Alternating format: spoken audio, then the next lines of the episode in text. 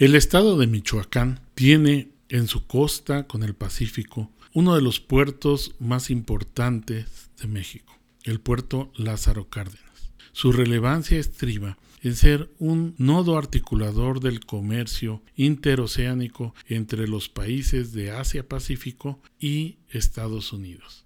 Bienvenidos a Urbanópolis. En esta ocasión queremos comentar y reflexionar sobre el tema de el puerto de Lázaro Cárdenas y el Estado de Derecho.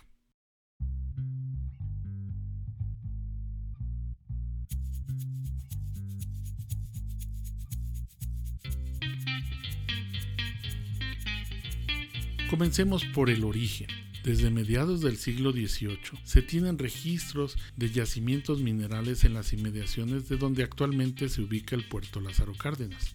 Hubo innumerables iniciativas de parte de empresas nacionales y extranjeras para lograr la explotación de estos yacimientos minerales. Después del conflicto armado de la Revolución Mexicana, queda plasmado en la constitución política la prohibición para que extranjeros explotaran yacimientos mineros en territorio nacional. El destino de dichos yacimientos toma otro rumbo y en 1946 la Secretaría de Economía decretó la reserva de los yacimientos ferrosos para su explotación y aprovechamiento a través de una planta siderúrgica que se denominó Lázaro Cárdenas Las Truchas y conocidos en el ámbito como SICARTS, obviamente de propiedad del Estado mexicano.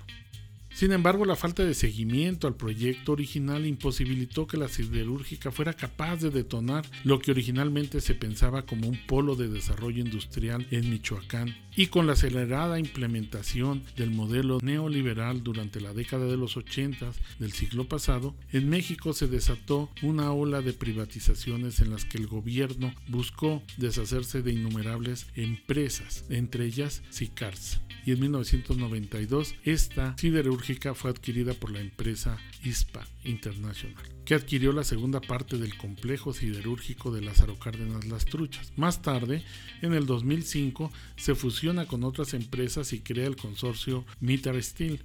Un año más tarde, compra Sicarza a Grupo Villacero y posteriormente, en 2006, el complejo industrial adquirido por la empresa ArcelorMittal para conformar la siderúrgica más grande de México y actualmente del mundo.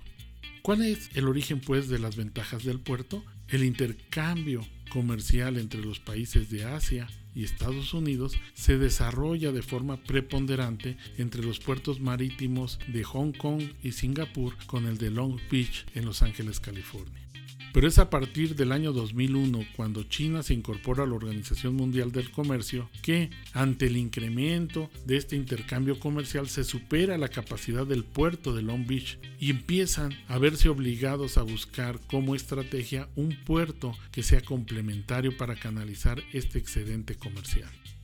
En este contexto es que el puerto Lázaro Cárdenas se ubica como la mejor opción, con base principalmente en tres ventajas competitivas. La primera de ellas es que cuenta con un canal de acceso de 18 metros de profundidad y dársenas de 16 metros y medio de ancho.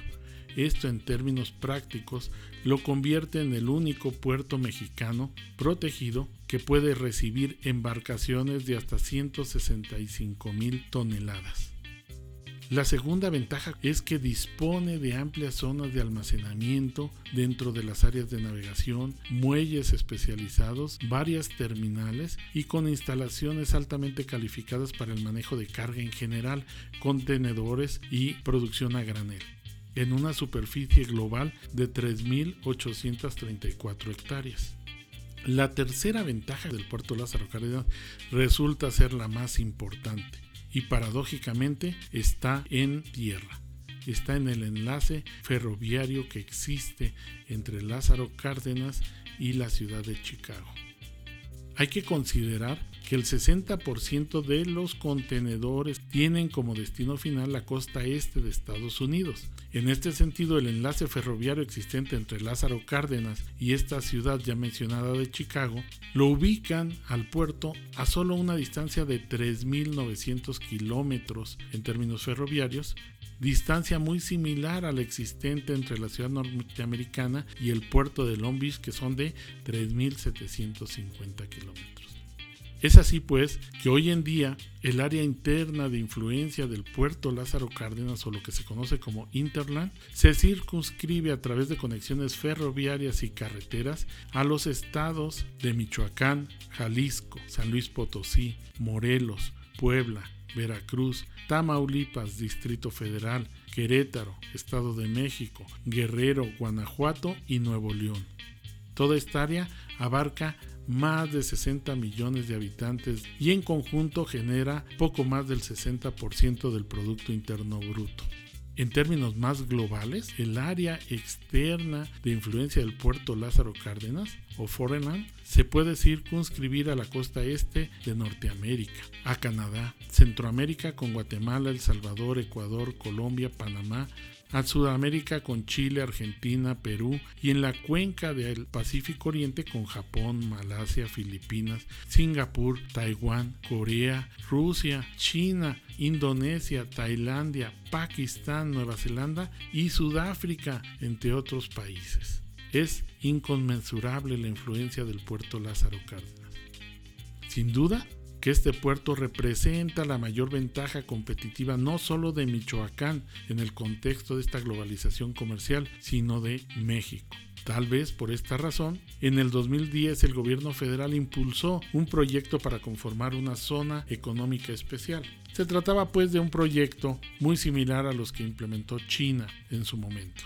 Lamentablemente este proyecto fue cancelado con el cambio de gobierno federal en el 2019 y ahora afortunadamente con los cambios de gobierno el gobernador electo en Michoacán ha declarado el interés de gestionar ante el gobierno federal la conformación de una sola libre fronteriza, lo que sin duda permitiría un mejor futuro para México.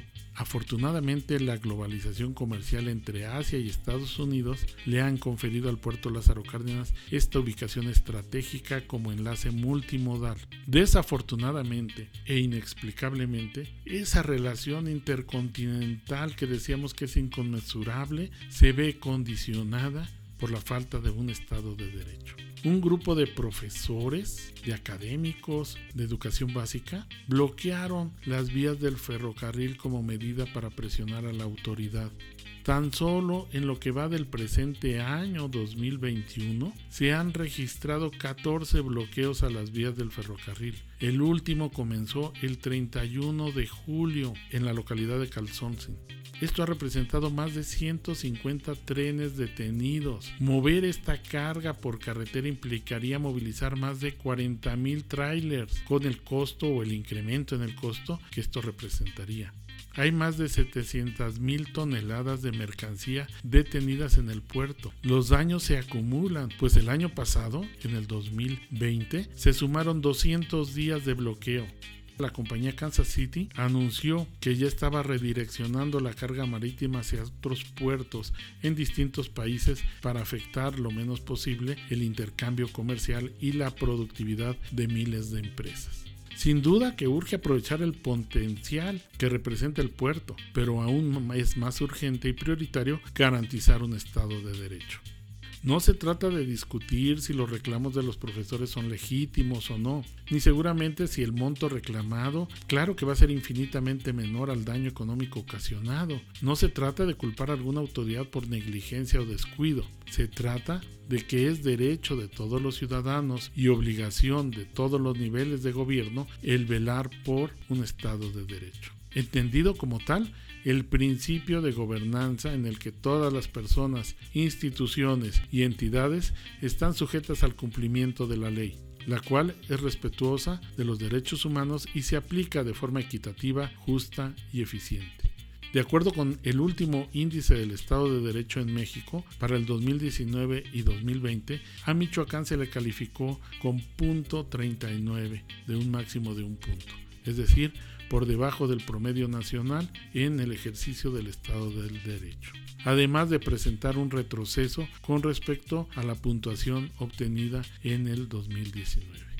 Es pues urgente que las ventajas competitivas en un mundo como el que actualmente vivimos, donde la globalización no es una opción, sino un reclamo y una necesidad para impulsar el desarrollo del país, se garanticen desde cualquier nivel de gobierno y de manera integral para todos los habitantes.